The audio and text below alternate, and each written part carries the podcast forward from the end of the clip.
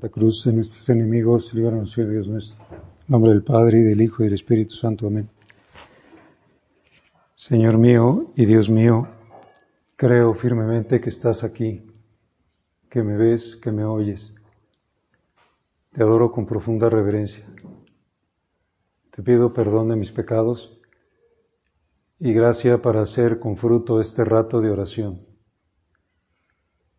Madre mía Inmaculada, San José, mi Padre y Señor, Ángel de mi guarda, interceded por mí.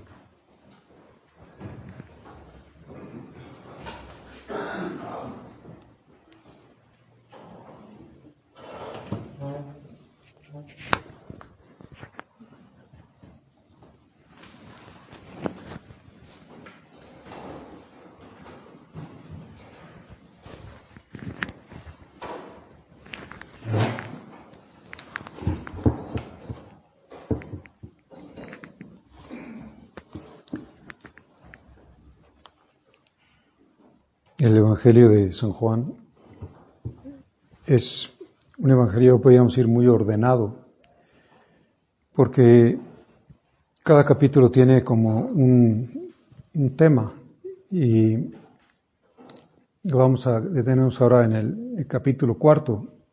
El primer capítulo habla de, de la divinidad de Cristo, es el prólogo del Evangelio de San Juan, en el principio era el verbo y el verbo era Dios el segundo capítulo relata las bodas de Caná, por lo tanto estamos en, Galilea, en el norte de la región de Canaán.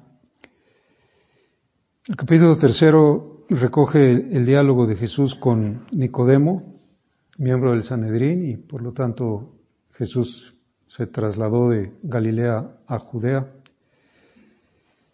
Y ahora regresa, capítulo cuarto, habla de lo que sucedió en el regreso de Judea a Galilea.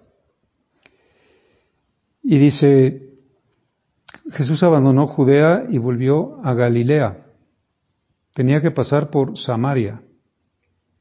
Había quedado como, eh, pues como un sándwich, Samaria, entre dos regiones judías. Los judíos consideraban a los samaritanos eh, idólatras porque no adoraban al Dios verdadero. No adoraban, no adoraban a, a, Yahvé en el templo de Jerusalén. Pues tenía que pasar por Samaria y llega a una ciudad de Samaria llamada Sicar, cerca de la heredad que Jacob dio a su hijo José. Allí estaba el pozo de Jacob. Cuando regresa Jacob con sus hijos después del destierro de Egipto, pues, le reparte las tierras y a José, que era su predilecto, pues gracias a él habían podido sobrevivir, le da una zona pues muy buena, una especie de oasis que tenía un pozo. Y José, sin embargo, muere, eh, muere en Egipto y entierran sus restos en, en la heredad que le había dado Jacob y uno de los hijos de José es el que recibe la herencia de su padre. Estaba el pozo de Jacob y, y Jesús, fatigado del camino, pues llevaban bastantes kilómetros de recorrido, manifestando la verdad de su naturaleza humana, estaba sentado junto al pozo. Era alrededor de la hora sexta nos da una ubicación muy, clara en, lo geográfico y también en, en lo cronológico, alrededor de, la, de las 12 del día. Llega una mujer de Samaria a sacar agua y Jesús le dice, dame de beber. Y como sabemos, los, los, pasajes del Evangelio no solamente son relatos de hechos históricos, sino también son situaciones del alma. Y el alma siempre se ha representado en, en forma de mujer, eh, porque es, es, la amada de Dios. En las catacumbas eh, el alma está así, en forma de mujer. Y por lo tanto Jesús pues busca esa alma y comienza un diálogo con ella. Le dice, dame de beber. Y la mujer, pues es cualquiera de nosotros, que es una mujer pecadora, había tenido cinco maridos y, tenía sed, iba a buscar agua al, pozo de Jacob y en, lugar de sacar ella el agua para sí misma o para su esposo o para sus hijos si los tuviera, resulta que es el Señor el que le pide de, beber, dame de beber. Y, y, el catecismo de la Iglesia Católica nos ayuda porque glosa este pasaje de una manera profunda. Nos ayuda en este rato de oración con Dios y comienza citando una frase que Jesús dirá más adelante en el diálogo con la samaritana, que es, si conocieras el don de Dios, si, si, si tú te, te, hicieras cargo de lo que supone el, el don que te pueda hacer Dios, si conocieras el don de Dios, y dice el catecismo, la maravilla de la oración se revela precisamente allí, junto al pozo donde vamos a buscar nuestra agua. Aprovecha para decir, mira, tú vas a entrar en un diálogo con Jesús, Él está esperándote a que llegues a, a donde está, aquí es al pozo. Es bonito pensar también que la imagen del pozo es muy elocuente porque nos habla de, de una profundidad. El pozo de Jacob era muy profundo y, lógicamente no se podía sacar agua si no es metiendo la cubeta hasta lo más profundo del pozo. Y, dice el catecismo, ahí se revela el misterio de la oración junto al pozo. Es que Jesús está esperando y necesitamos sacar agua porque tenemos sed pero el catecismo dice algo pues todavía más admirable. Dice, allí en el pozo, en la hondura, Cristo va al encuentro de todo ser humano, tal manera que nadie esté excluido de, pues, de esa comunicación, de esa relación con Él sea quien sea, tenga la historia que tenga, los pecados que tenga, las barbaridades que hayamos hecho. Se es el primero en buscarnos y el que nos pide de beber. Y es difícil creernos esto porque pues, nos sabemos muy miserables y dice, Señor, yo, ¿cómo vas a, estarme buscando a mí si he sido tan pues, poco agradecido y, tan distraído, me he metido demasiado en las cosas del mundo.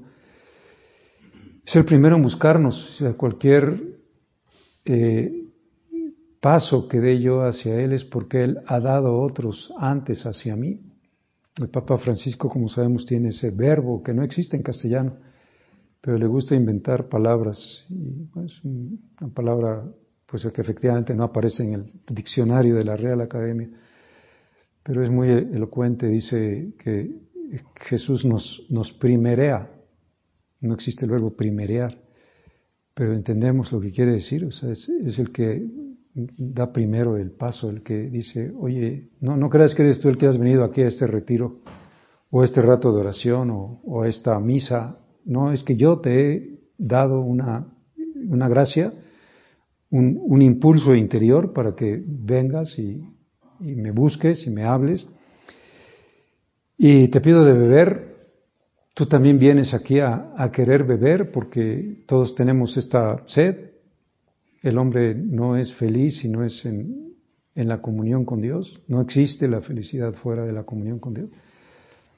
Antes, cuando éramos jóvenes, había unas unos dulces que se llamaban salvavidas, creo que ya no existen, pero los salvavidas pues, tenían un agujero, ¿no? Un agujero, y pues no sé por qué se me ocurre pensar que, que todos los hombres tenemos como un agujerote aquí en, el centro de nuestro yo, y ese agujero solamente se llena con, pues, con el amor de Dios, con el amor de Cristo, con, con lo, eterno, con la vida espiritual. Y es parte de ese primeriarnos, decir, oye, te voy a poner esta sed para que te, te animes a venir al pozo, pero yo soy el que te estoy esperando. Algo me falta, no soy lo feliz que debería, podría ser mucho más feliz si conocieras el don de Dios, si conocieras qué feliz te puedo hacer. Y luego dice el catecismo, pues algo que, pues que si no lo dijera el magisterio de la iglesia, pues no sería fácil que lo creyéramos. Dice, Jesús tiene sed, su petición llega desde las profundidades de Dios que nos desea. No es posible. A mí Dios me desea. Desea un ser miserable, un, ser lleno de defectos, pues Dios me desea porque se ha hecho indigente cuando me ama, se ha hecho necesitado de mi correspondencia.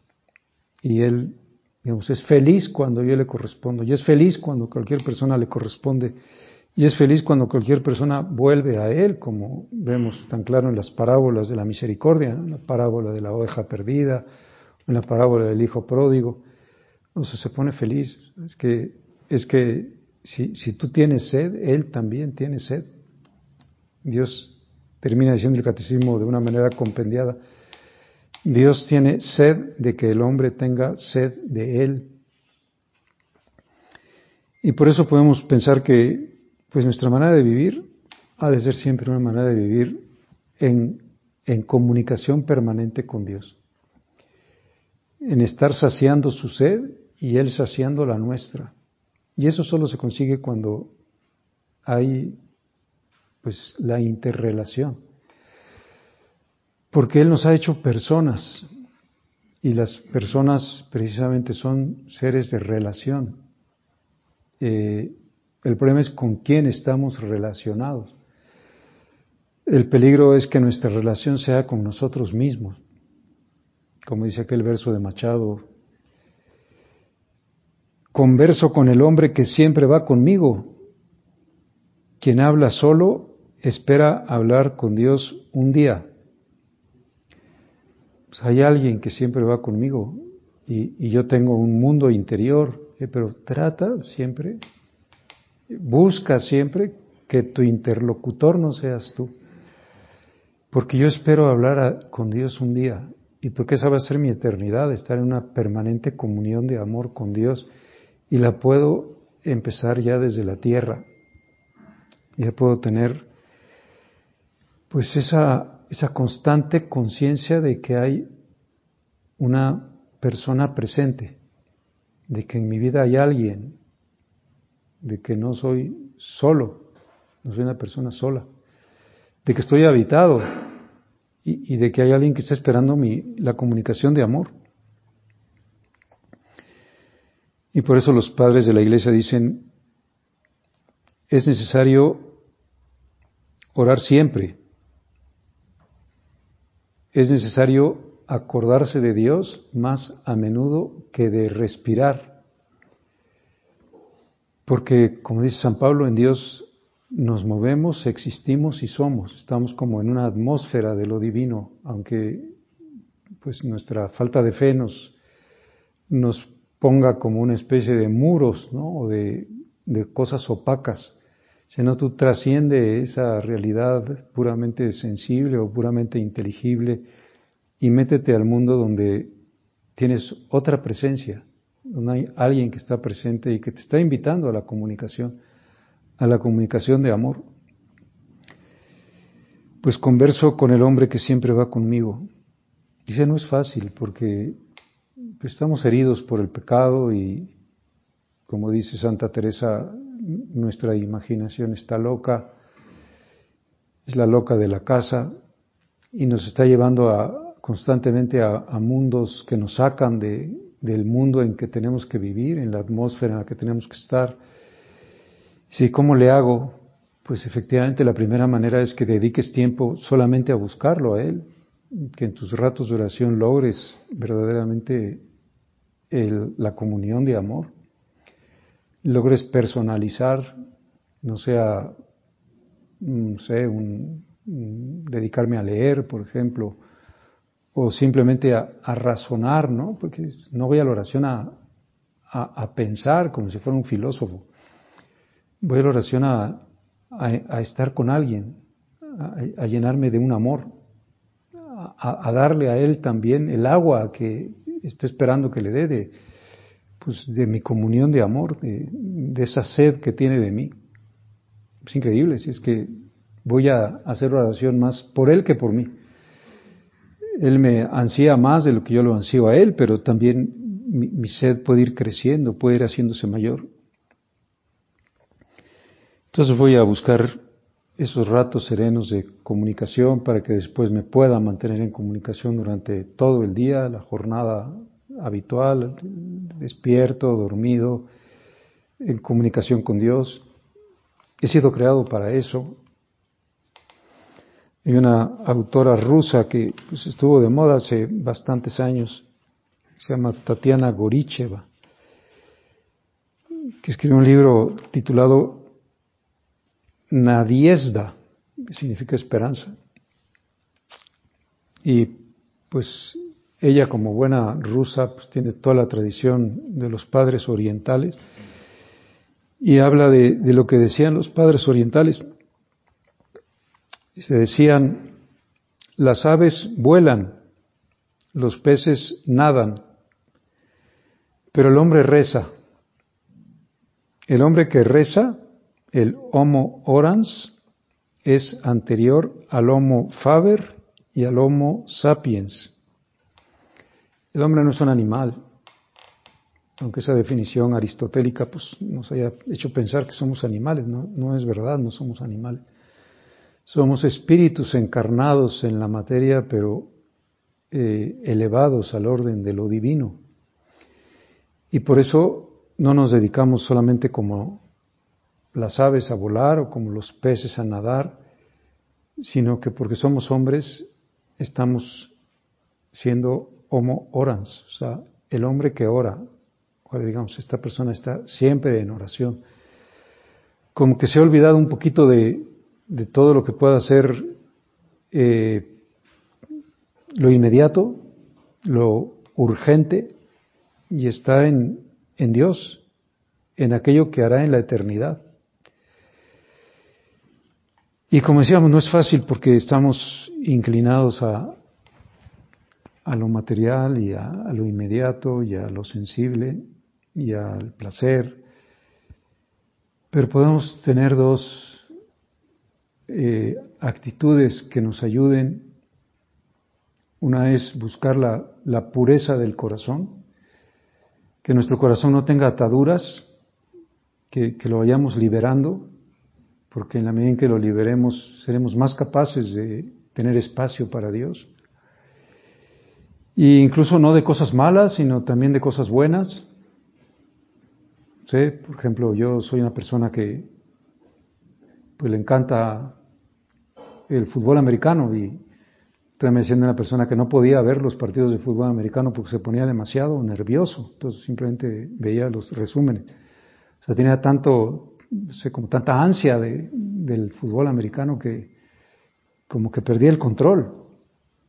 Bueno, pues tendrás que desprenderte del fútbol americano para que tengas más libertad de corazón. O estoy totalmente metido en la en, la situación política y me lleva mucho tiempo de cabeza, o me absorbe mucho el teléfono. Bueno, purifícate, purifícate, purifícate. Tu pozo, haz que no se llene de basura, porque no vas a llegar al agua. Ten siempre esa conciencia de, pues de que el alma está donde ama, más que donde anima. Y por lo tanto, puedo preguntarme, ¿qué, qué, qué es aquello de lo que soy más, más fan, ¿no? de lo que tengo más eh, esclavitud? Y tendré que decir, bueno, pues que tu, tu, tu esclavitud tiene que ser la, la esclavitud de Cristo, ¿no? La, la, tienes que ser fan de Jesucristo, absolutamente fan de Jesucristo. Eh, Jesús está en ti, Jesús es tu alter ego, es tu amigo inseparable. Me llama la atención como en las imágenes de Santa Teresita, pues siempre la ponen con un ramo de rosas y con un crucifijo, ¿no? Como, como diciendo, bueno, es que yo lo que tengo aquí es, es a Cristo, mi, mi tesoro es Cristo. Y, entonces yo digo, bueno, pues es que me, me atraen muchas cosas, me jalan muchas cosas, bueno, pues vete librando, aunque sean cosas buenas, pero si, si no han pasado antes, digamos, por el filtro del, del amor de Cristo, te van a, a, reclamar tu atención y te van a hacer a lo mejor que al rato caigas en, en el monólogo o en el hablar contigo, como dice Machado, ¿no? Converso con el hombre que siempre va conmigo. Bueno, sí, pero espero que un día acabes hablando con Dios.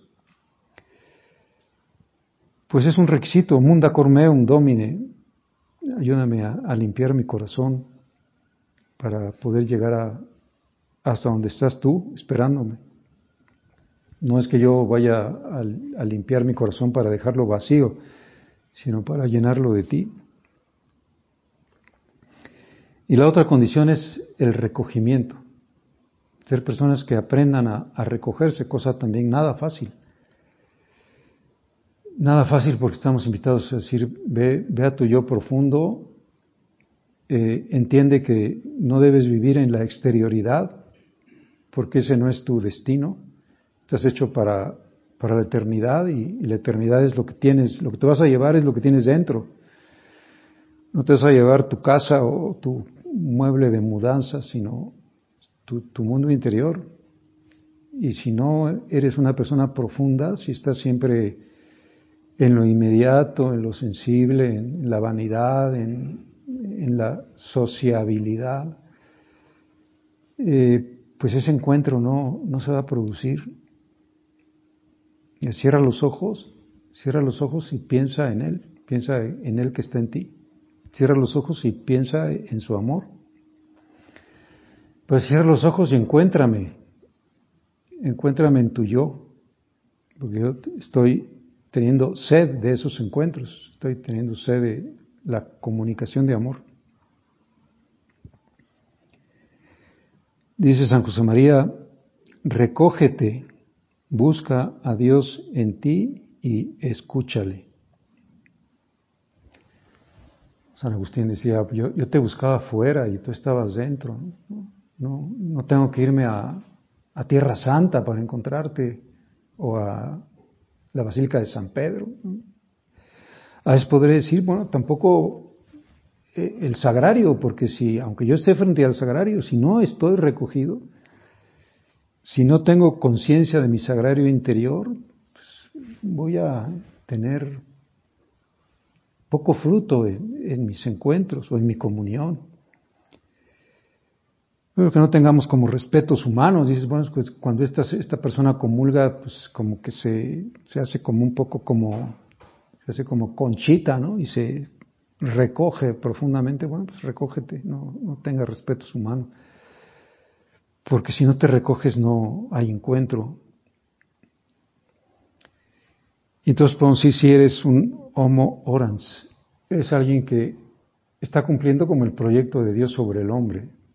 El hombre está hecho para orar. E, el hombre es hombre cuando ora. Por eso Cristo pues, oraba. Oraba continuamente, oraba a su Padre Celestial.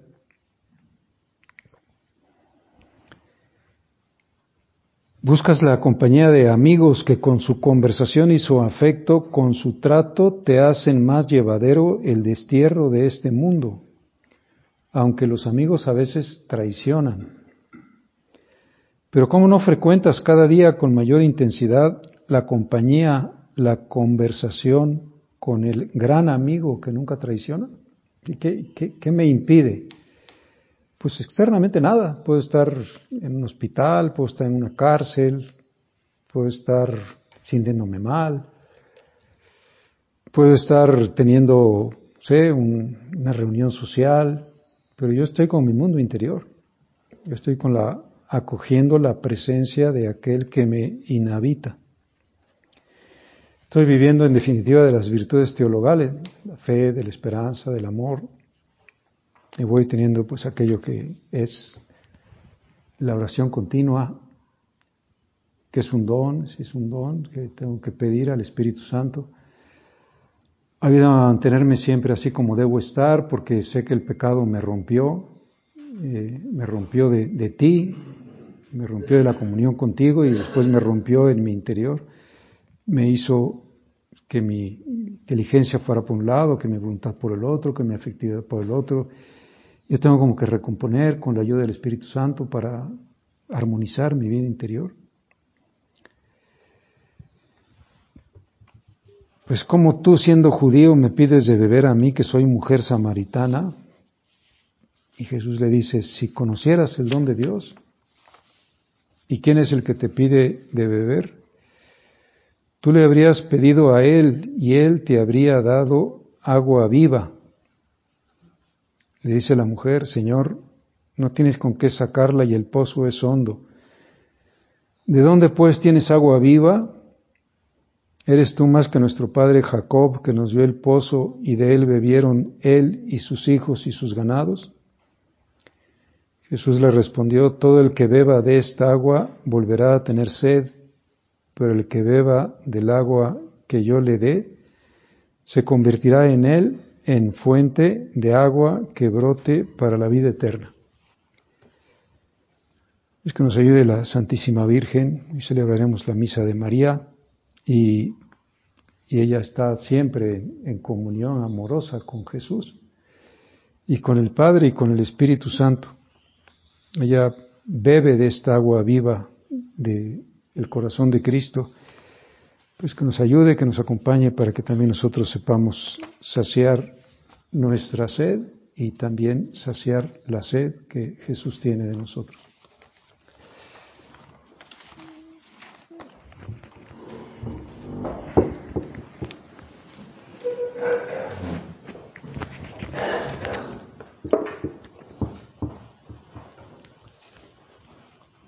Te gracias, Dios mío, por los buenos propósitos, afectos e inspiraciones que me has comunicado en esta meditación. Te pido ayuda para ponerlos por obra. Madre mía Inmaculada, San José, mi Padre y Señor, Ángel de mi guarda, interceded por mí.